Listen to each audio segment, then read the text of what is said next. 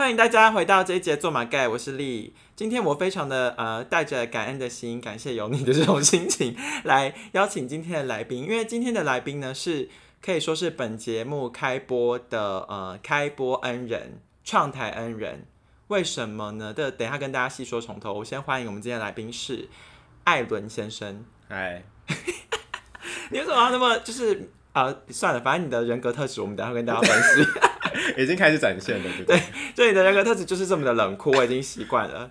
就是艾伦先生呢，就是他哎、是 Alan 哦，不是 Aaron，就是一线之隔。没关系，大家以后就分不出来了。对，因为他刚刚来到现场，他就说哦，所以这个是你们平常录音的地方吗？我以后的目标就是要跟 Alan 一起，呃，你要呃，Alan 说艾伦先生他要跟 Aaron 一起主持，然后把我踢掉。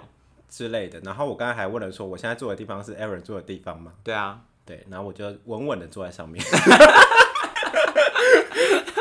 天哪，真是充满了就是来踢馆的挑衅意味。没有，好不好？可是我觉得他很不错啊。对，而且你对就是除了你之外，第二季开始有超多就是呃对 Aaron 的就是称赞的讯息灌爆了我们的讯呃留言箱，真的假的？真的啊，你说只对他吗？对啊，所以那是不是出在你的身上？我觉得可能是哎、就是我深自检讨，就是可是你很怪啊，因为你觉得 Aaron 的优点是他常常可以讲出一些让你很好笑的东西，而且我因为我一直打压他，对啊，对啊，那如果我没有打压他的话，他可能就讲不出这些。你就不要出声，你就一直打压他，你就实体的打压他。你是说他讲话我就戳他一下？对，啊，然后他就会讲出一些奇怪的言论，哦，然后你就会觉得很好笑然后我就可以在对面跟他对谈。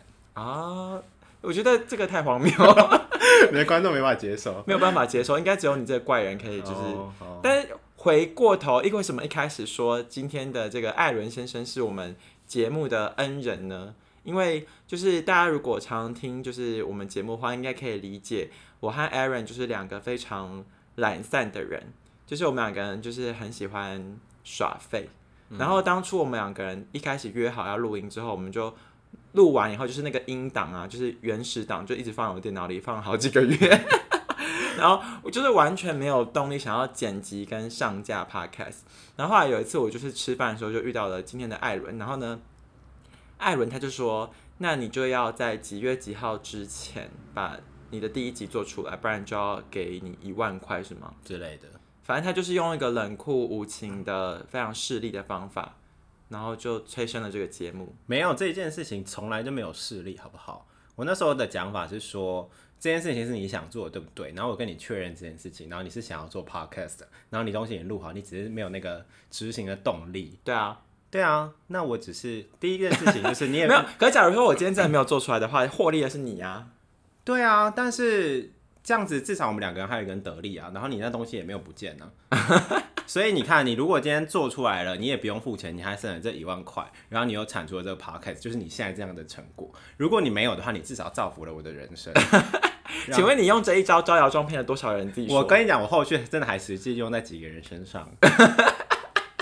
我觉得这些故事可以之后慢慢分享，因为就是今天用的主题，我们是要跟大家聊艾伦先生的工作是呃万恶的人力资源。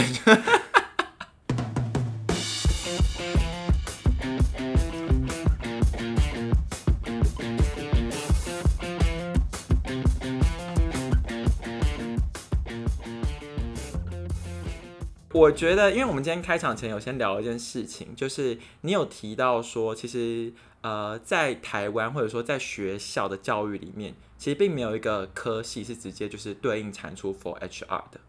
其实有啦，你自己也提啦，就是其实是有一些科系是专专门教人力资源相关的理论跟知识，可是呃，我觉得实际上工作在运用的更多的是你怎么样跟人家互动，然后怎么在不同的角色间切换，然后了解比如说公司的目标、你自己工作的目标、你主管要的东西，然后以及其他部门的人要的东西。因为我觉得你讲说沟通能力或人格特质这些东西都有一点点抽象，你可以说一说你觉得是类似哪一些吗？因为以人格特质来讲，我我觉得你就是一个很就是矛盾的一个人，就是你既冷酷无情，然后非常势利的透过就是逼迫别人完成目标来敛财，但另一方面你曾经又看书看到热泪盈眶，你是不是非常的 diverse？我是双子座的，我就是要讲这件事情，各位常常听我们节目的人应该知道，我最讨厌双子座的人。还好吧？哎、我都还没有跟大家说我们两个人怎么认识的、我们两个人是高中一年级的同班同学，对，言下之意，我们已经认识了十二年。哎、不对，哎，不止十五年了。所以呢，所以我觉得我也算是一路走来看着你，屁嘞！我们中间明明就有很长一段时间没有什么联络，有超过三年吗我？不知道，我不知道，因为我超过三年的话，就不是朋友了。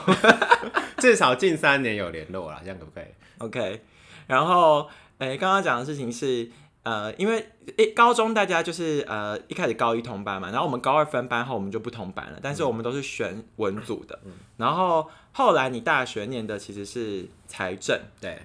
然后你硕班念的是商学研究所，对，然后为什么这样子一路下来变成 HR？呃，其实呃，我大学的那个科系，大部分的同学主要的出路就是国税局、或者是呃会计师事务所，所以大部分的走向都是这两个。但我对这两个工作都没什么兴趣，所以那时候有修一些商学院的课，然后就觉得哎、诶还蛮有趣的，投资啊、金融方面蛮有兴趣的，然后就学，然后就准备考研究所。然后那时候 考研究所的时候，就是某个学校同时第一天可以考什么商学研究所，第二天可以考财经所，然后我就两个都考。然后后来后来那个财经所，我想要去的财经所没有上，然后那个商学院就有上，然后我就去了。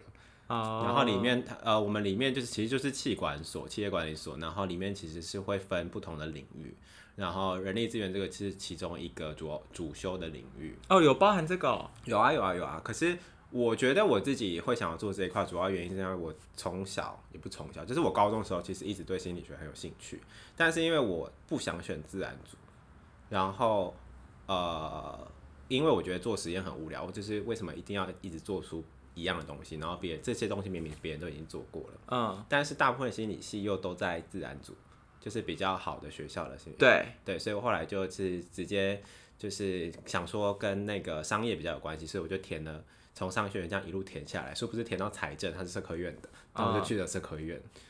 哦，对你真的对，我不知道你对心理学有没有兴趣啊，但是你就是常常有一些奇怪的想法。他以前会在就是高中的课本上面乱画一团就是乱乱七八糟的线，然后帮他取名为“混乱的思绪”。然后把它送给我的同学，对，而且我记得我们一起上那个地球科学课的时候，我们有一本书就是写满了我们都在聊天。因为我们根本没有在上课啊，就是整本都是我们的聊天记录。我现在，哎、那本课本现在还在我家哎，我觉得我应该可以把它挖出来，就是我们当时到底写了什么荒谬的东西。而且我其实做完这件事情之后，我自己就会大忘记，然后我就后来就发现我在做这些事情会对别人生命造成一些影响，然后他们都记很久。对啊而且我自己全部忘光。他大忘记就算，但是因为他今天这个他这个行为在天蝎座的我面前展示，所以我就是过了十五年后，我还是会记得这件事情。所以哦，所以你高中的时候，你就应该说不止高中，可能更早之前你就觉得你对心理学是有兴趣的。是啊，是啊，是啊。可是我其实一直不知道为什么。那你觉得你自己算是一个呃，比如说如果二选一的话，你觉得你是理性派还是感性派？我觉得一定是都有，每一个人一定是都有。可是我切的特别开，嗯，就是我也不知道欸，就是可能你脑中有连接理性跟感性的中有一个东西叫胼胝体，嗯然后这两个东西的连接好像就是，比如说男女生的构造会不一样，像女生可能就是比较多一点，那所以他们很常会把感性跟理性混在一起。嗯然后我就觉得我是有点极端的分很开，嗯，所以我的理性思维跟感性思维是可以切的很开的。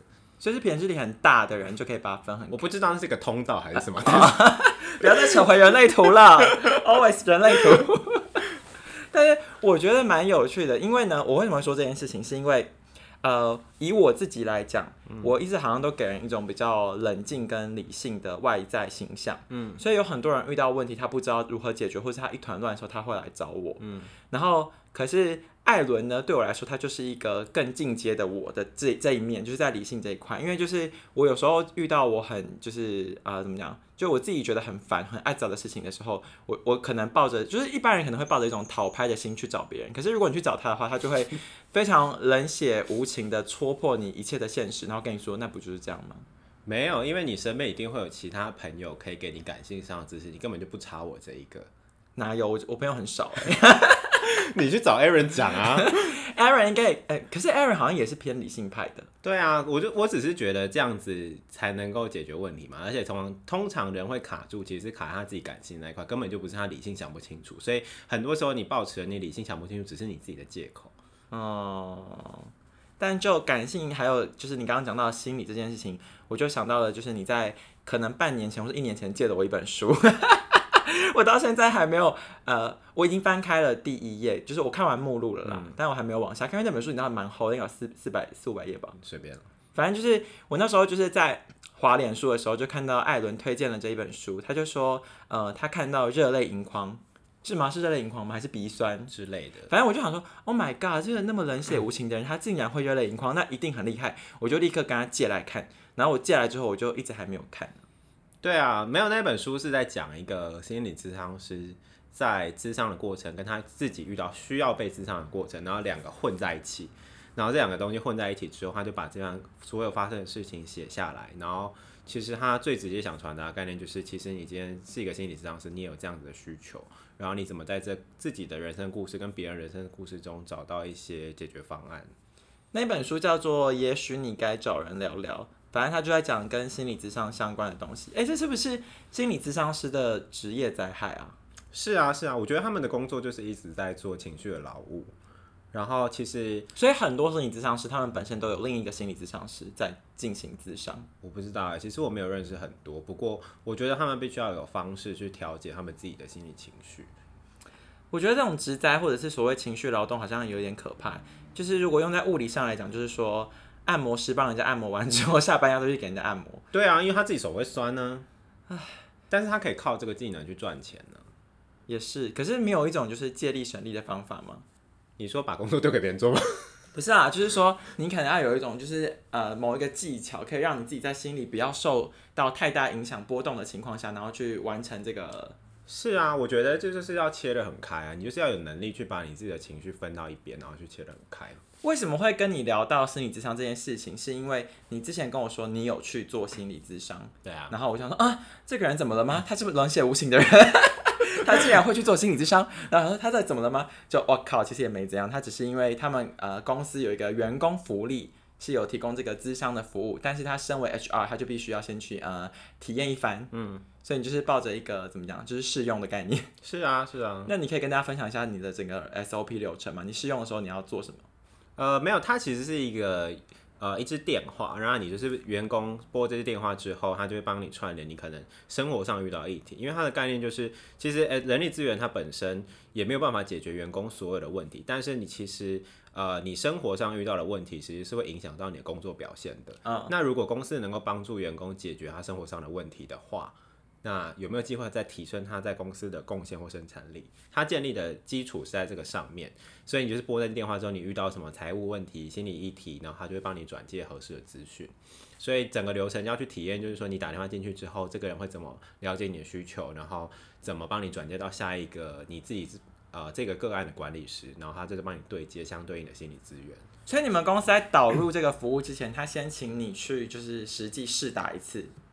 呃，也没有啦，就是因为我们其实这是一个国外的专案下来的，嗯，所以他签的合约是呃国外的公司，然后他会去对接台湾的那个厂商，嗯，但是我们要在这做过程中制作沟通的文件，跟员工说这一切到底是怎么回事。那我们在理解国外的资讯之后，其实还是要知道实际上在呃我们当地会发生什么事，所以我就觉得最直接方式就是自己去体验。哦。然后，那你那时候体验完，应该说你体验的时候，你你做了一些什么事？然后你的心得是什么？没有啊，你就是跟他约，他就跟你约时间，然后就去智商，然后你就想个议题跟他聊，随便想一个。对啊，但当然还是要有一点跟自己相关了。哦，那你要你有想要透露你那时候 提了什么议题吗？我那时候哦，因为那个时候是疫情期间，然后所以我那时候提的议题就是我觉得。我在疫情期间在家工作的时候，我觉得我的睡眠状况有点受影响。嗯，那我想要找出那个根源是什么，或者是为什么会这样。可是我觉得你连你的议题提问都超理性的啊，就是不然你不整理好给别人。对，就是你就你还整理好给他。你知道，我说，假如说今天我真的是一个身心俱疲的人，我可能我打这个电话，他问我怎么了，我只会说我觉得好累。嗯，那我就没有很累啊。有啊，你的睡眠状况都受影响了。但我还是可以工作啊，就是我没有到我没有办法承受这个疫情的程度，我只是遇到这个问题。但是呃，根据就是你还有我们另一个就是女性友人，她的心理智商经验，对，心理智商师从来不给你们答案，他是不断的提问，是这样吗？不会耶，我的智商有时候还是会给我一些建议。嗯，然后可能他的性格也是一个比较急的人吧。然后他可能看我觉得好像没有那么脆弱，所以就是偶尔还是会提出他自己的意见跟想法，但我就会也意识到这件事情，所以我就会去分辨说这这个东西我到底要不要听。哦，因为毕竟你本来就是抱着一个体验跟试用的心态，没有啊，我还是掏出真心跟他聊，好不好？一次要多久？一个小时。呃，五十分钟。然后你做了几次？我后来陆陆续续做了四五次吧。那整个疗程做完之后，它其实不是一个疗程 就是把它讲的跟凤凰电波一样，就是说你这个探头啊，就是 弄完之后皮肤都发亮了。你做完之后你得到的效益或者是你的感想，效益其实就是说你的，我会觉得你的身心状况的确是有一些改善的。然后他提供给你的方式，可能是他看了很多不同的人，可能。呃，你的核心问题可能不太一样，可是你的状况或者是你的可以调整的方式，也许是可以参考的。所以他们看了这么多人经验之后，给你的建议，有时候可能是你没想到的。比如说，他那时候就叫我去公园走走，因为他说你的生活空间很局限，但其实我们的潜意识可能会需要一些。空间的影响，所以你去一些开阔的地方走一走也好，都有机会舒缓你自己的当下的情绪或者是压力。哦，他要给具体的建议、行动方案，然后你要照着做，对啊，然后并获得改善。就是如同你刚刚讲的，就是说这个心理智商的导入是一个你们国外公司 pass 过来的一个专案吗？对啊，就是呃，他你在事前有跟我聊到说，你做的 HR 工作比较是拜专案性质的工作，跟一般的 HR 比较不一样。嗯，因为所谓一般的 HR 就是大家讲的嘛，就是什么选选用训流什么鬼的，然后发薪水啊、考核、面谈、招募，然后 fire 人，是这样吗？就是一般的 HR 跟你的差别是什么？是啊，其实没有什么一般的 HR，其实取决于你自己这家公司的大小。当你越大，就代表你越赚钱嘛，然后你可以养起更多员工，那员工引起产生的事情就会越来越复杂，嗯，所以它随之而来产产生的东西就会不太一样。那我们这个组织的规模就是可以到有一些人是专职做专案，就是你不用专心做招募，或是你的工作就是做训练。可是你有同事在做这个？有啊有啊有啊，啊，但你不用。对对对对，但你们同一个部门。对，哦，你们有几个人？你们部门？我们现在大约有十个左右。然后十个人里面有几个人像你一样是做专案的？三个。然后剩下七个人就是做我我们刚刚讲的那些事情。是啊是啊是啊。哦，所以还是要有人发薪水啦。要啊要啊，或者是外包再给别人发。哦，发薪水这事情可以外包？可以啊。Why？就是没有想过，因为其实他你要发薪水的话，其实比如说你要跑银行，然后做一些就是账务转转的流程。对。那在这事前还要先确定好说，比如说你每个月要发多少，然后每个人可以拿到多少，那一月可能有奖金什么的，然后还有可能还有税的议题。那我们现在的做法，比方，哎，我先插问一个问题，这到底是人资的工作还是财务的工作？发薪水吗？不是，因为你刚刚讲的啊，什么跑那个账户啊，然后什么税的问题，那些那些不是有有公司有财务要去管理这些事情吗？是啊，是啊，那他他其实是混在一起的，等于是说处理员工，比如说，因为他的薪水可能跟他的职位有关系，嗯，然后他的职位会对应到不同的薪水，然后还有就是他拿到，比如说这一季他的考绩是这一个。那他可能拿到的奖金也会不一样，嗯，所以这个数字的对应会有人资这边先算好之后给财务跟他说，哦，好，我们有这笔钱要出去喽，然后再去走这个流程。你们算钱，他们出钱，应该说所有的钱都会经过财务啊。嗯，对，对啊，所以与不能说这是谁的工作，只是说谁会对这些东西最熟悉。嗯，所以对你们来讲，就是反正应该说你们合作这件事情啊。对啊。摆专案就是说，我们的工作比较像是老板可能突然间要做什么，或者是这件事情很难被切到说某一个特定的功能。比如说这件事就是招募的专案，嗯，就是很难被切。他可能今天是一个好，我们今天要发一个内部员工的调查，嗯，然后调查面向包含呃训练、包含薪水、包含福利等等，嗯，那这个这工作大家算在招募还是训练？就跨，所以就是没有办法。对啊，所以就会像是我们来去承接这样的工作，然后去。做沟通，然后你同时可能牵扯到招募，你就要去问招募的同事；牵扯到训练的同，你就要去问训练的同事。那如果老板临时起意说，我们现在有一个礼拜三吃素运动的话，这也是你要办的吗？嗯，对啊。啊，七月的时候有一个什么盛夏比基尼大赛，这也是你要办的吗？是啊，是啊，也其实换句话来讲，就是说专案的意思，其实就是说它不是一个很 routine 或者是很。频繁固定会发生的，因为你一家企业也是固定可能会有招募的需求，有人会离职，有人会倒职，然后也一固定要发薪水，它其实是有一些规律性存在的。对，但是还是会有那种非规律性的工作，那也取决于说你这间公司愿意花多少的投资或是金钱资源在这些非规律性的工作上。那目前为止，你是喜欢这一份工作的吗？喜欢吗？就是 心很累，因为你一直在情绪劳动的部分吗？我觉得是。然后另外就是因为其实我这是我第一份工作，然后其实我的同事大部分都是可能有其他公司经验。才加入我们公司，嗯，所以其实我在的环境是很需要，呃，很快的上手，然后你要去管理不同会对应到的层级，因为我们既然是专案的话，你可能对到别的部门的，可能就直接对到别的部门主管。嗯，对，那你如果是一个小基层的话，你可能就是哦，好，对你自己的主管，对其他部门的基层，嗯，所以你就是要横跨跟不同层级的人沟通，所以你在调整，不管是你的沟通讯息，或者是你在准备你的文件的时候，其实你都要考虑更多的东西。那你们的职场文化跟工作气氛是好的吗？会不会有人说你连这个都不知道啊？怎么会这样？我们的文化不会这样子告诉你，但他会用行为告诉你，就比如说他就跟你主管告状，他说这个人不行。这蛮可怕的，这压力也蛮大的。对啊，而且你就是要读懂这些，就是你要会读空气，你要知道这个人现在的情绪状况。就是主管说他不要做这件事情，他背后可能有十种可能的情绪。嗯，对，你要去读懂他现在不想做的原因是什么？他可能是现在不想做，然后还是呃之后呃因为这个人他讨厌这个人，然后他不想做或是什么的。那你觉得这份工作对你造成的影响是什么？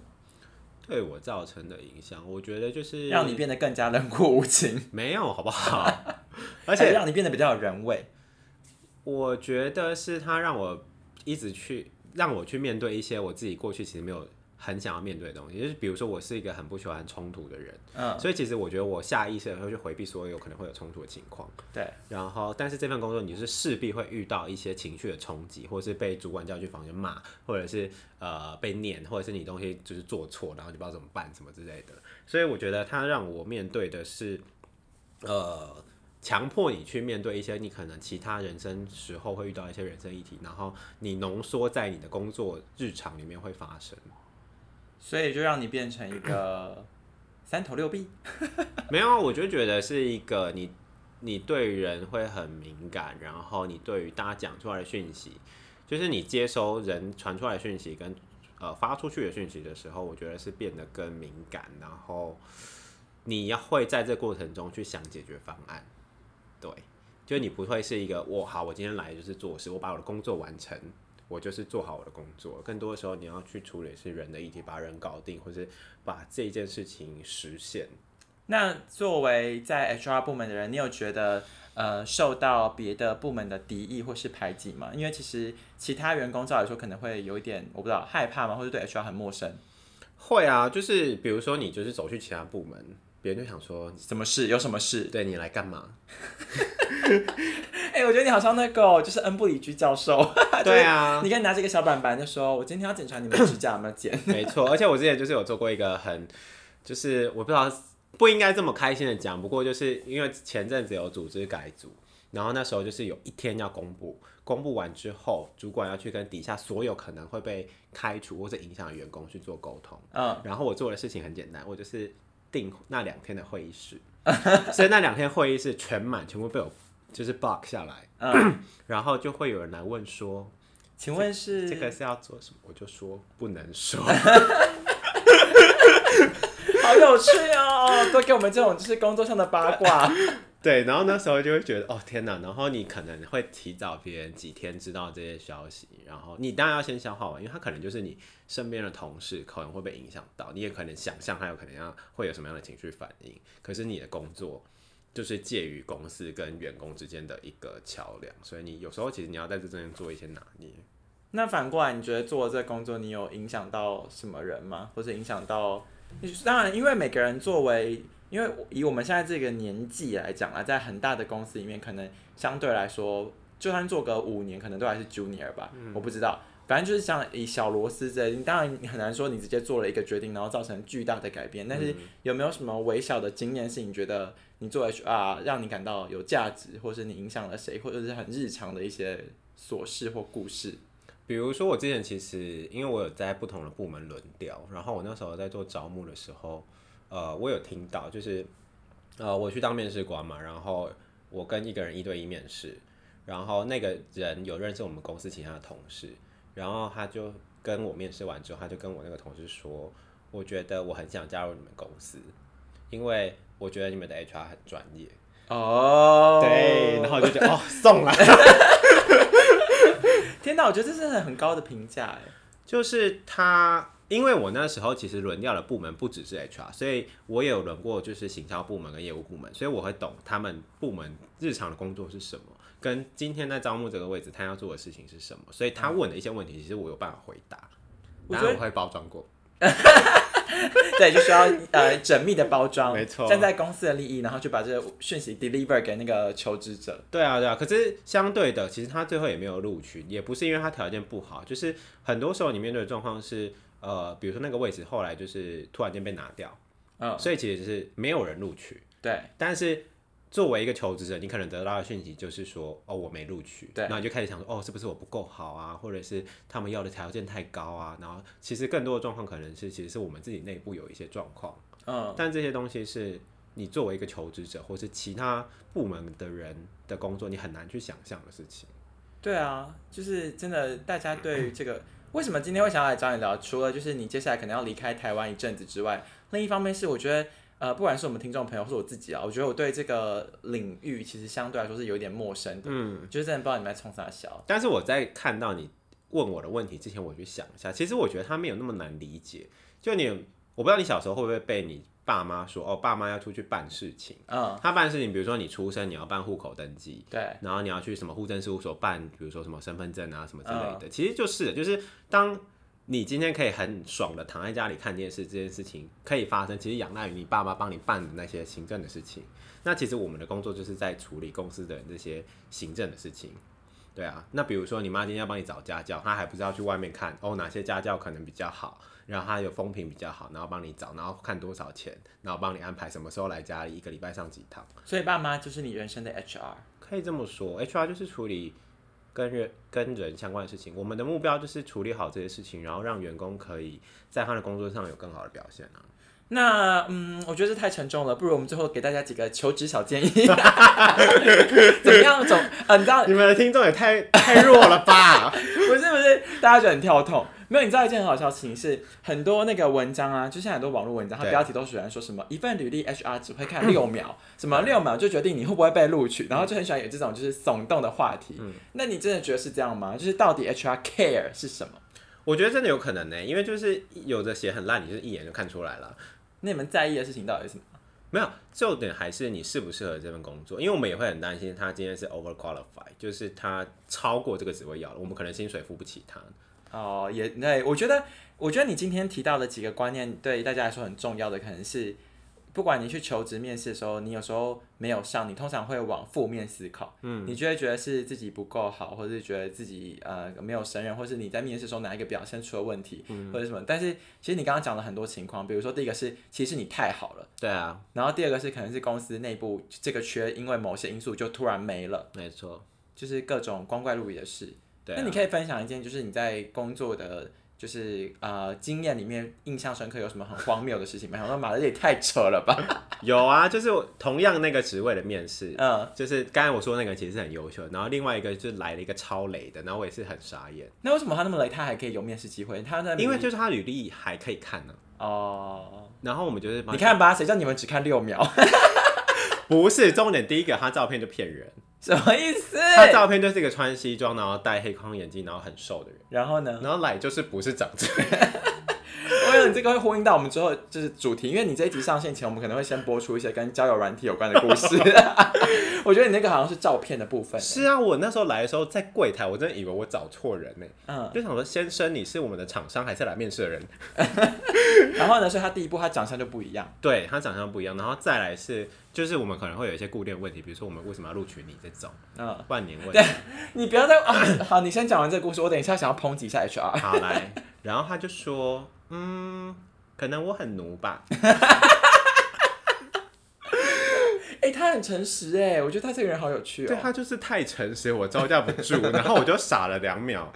然后，因为因为可能是我们工作环境关系，我们比较不会，就是外商可能他比较不强调说很奴这件事情，他可能更期待你说你可以很聪明的做事，这种就是你很奴的事实不能讲出来。我知道啊，是正常人都不会讲出来。对啊，所以我就傻眼了。然后他其实一开始还有让我一个傻眼，就是因为我们一定会英文面试，就是我其实给他的信件也都是英文，嗯殊不知我叫他自我介绍，他讲不出来。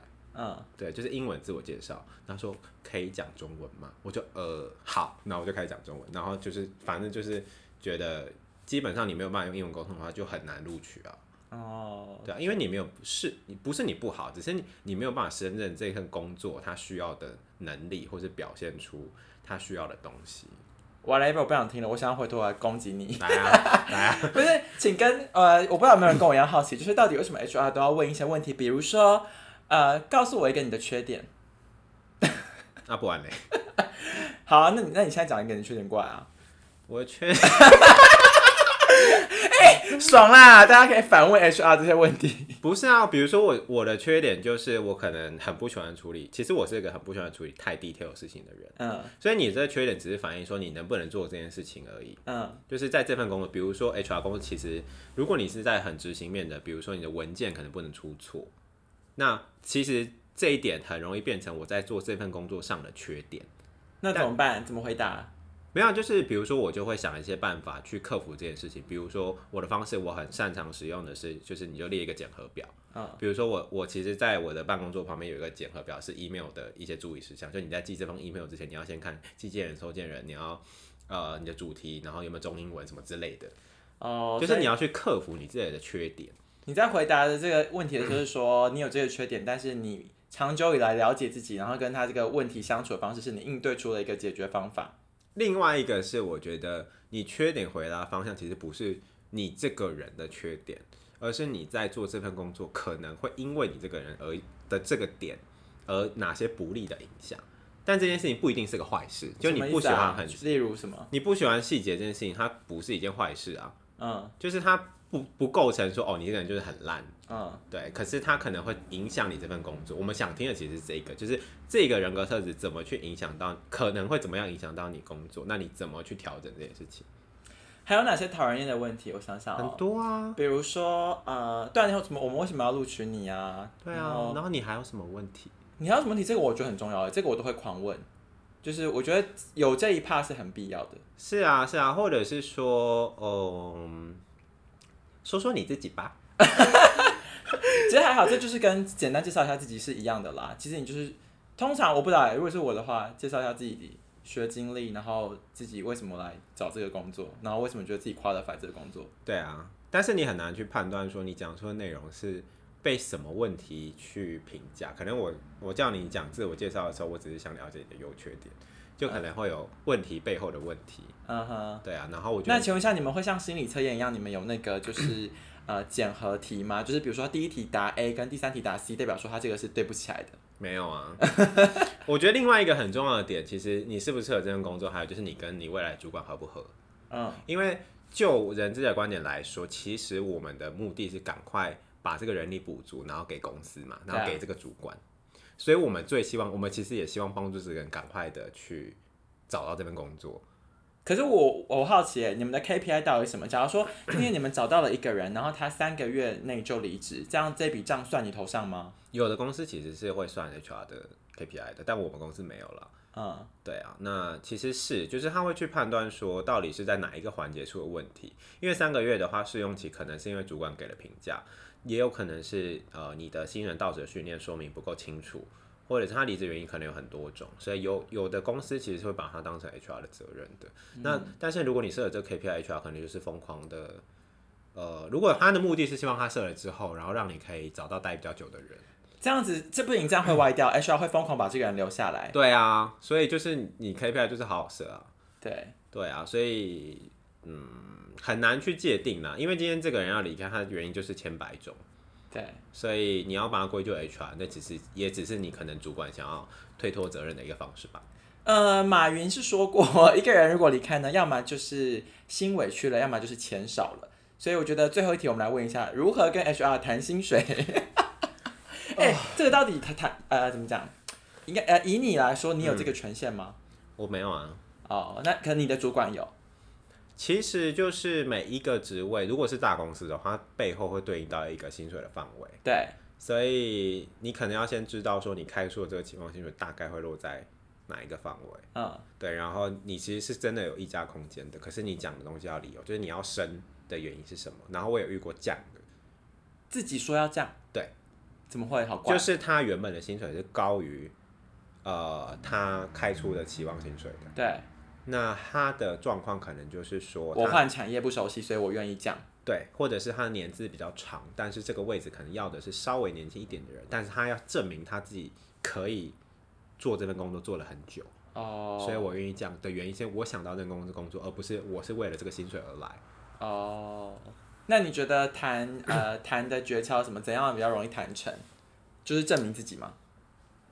我觉得是你的理由要是够确定了，比如说你想要再加个百分之五，你的原因是什么？比如说你觉得这份工作它呃涵盖的职责范围其实是高于你现在，比如说你可能跳过来之后，你的薪水加了百分之十，可能你想要加到百分之十五，嗯，你会觉得说你可能讲的理由就是说这个职责的范围其实你觉得超过百分之十五才是合理的。嗯，对，因为你可能原本的工作呃范围只有这些，只有一二三，然后今天新工作一二三四五，可是四五这项工作你觉得它值得更更多的薪水或更多的价值，嗯，对啊，那你可以用这样的方式去做沟通，我觉得是有一点机会的。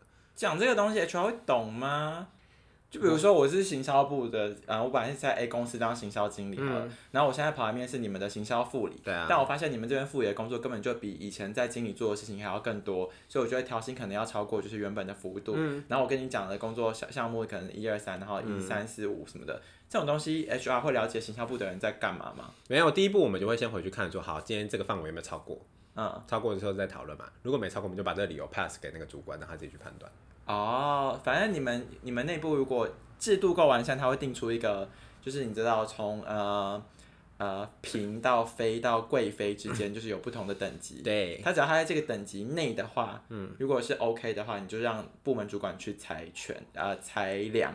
应该说，就我们内部流程是核心的时候会提这个人的薪水的方案给给主管，就是 HR 的主管，然后他就会去看这个提案说合不合理。他看的可能是你前一份工作的薪资，然后你现在期望的薪资条幅是多少，原因是什么，然后他们就会决定说 O 不 OK。了解。对啊，所以这些因素都是他们可能会考量的啦。对啊，但是我觉得在台湾还是比较没有调薪水的这个风气。因为通常大家都写的很死，是不是？对，然后我觉得可能也是文化性的关系，尤其是台商，基本上好像也不太能谈因。为大家都很努。对，然 后我觉得主管的心态也是，比如就是我自己都没谈过了，你何必要跟我谈？哦就现在年轻人怎么回事？嗯，就是如果不是外商的话，对啊，可是我觉得在国外工作的话是，这件事情很重要，而且也很呃很基本，就是很 common sense，大家都知道这样子。对，因为我那时候在美国交换的时候，有那种职涯中心，他就会办你要求职的课程，有一块是直接教你怎么谈薪水。哇哦。然后他就是雇外面的那种顾问，然后来开课，然后跟你说怎么谈，然后做投影片给你，然后说你可以走一二三步骤，然后遇到问题的时候怎么回答。我觉得这真的是怎么讲，文化上的很大的不一样。对啊，文化制度面上啦，然后如果你真的觉得钱给不够，那你就不要去啊。心就不要委屈了好吗？大家。对啊，除非你真的很需要这份工作的薪资，那就再另当别论。但是因为你真的被塞到那个薪水之后，其实你真的要往上调，它是有一定程度的难度的。嗯，我也不知道大家就是播出之后对这个话题的兴趣关注度会多高啊，因为我也没有做过这样子相关的主题。嗯。可是如果大家之后对于 HR 相关或是有呃这方面任何的问题的话，还是可以欢迎就是询问一下，就是可以询问你吗？如果有听众来信可以，不要吗？我可以转接吗？不是，我觉得，我觉得是因为你说你很怕误人子弟。对啊，就是我觉得很多刚才讲了很多都是我自己个人的想法跟观念，有的人也会觉得这很不切实际啊，或者我可能讲的东西太空泛什么的。嗯，对啊，然后我很怕那种呃问的不清不楚的问题。就我觉得在每一个阶段，你看待工作的状态很不一样。就我一开始做 HR 可能也是秉持了一份热忱，嗯，但后来你就觉得它可能是一份工作，就是大家会随着年纪，然后随着你遇到的做人处事有一些转变。然后我觉得另外一件事情可能就是离职之前可能要想清楚，就是有时候你离职的时候，可能就一切就真的没了。对啊，就是这个决定有可能是你一时的冲动，有可能是你当下觉得很很委屈，可是有的时候它可能是让你有机会可以成长的方向。希望大家继续成长喽，拜拜。再见。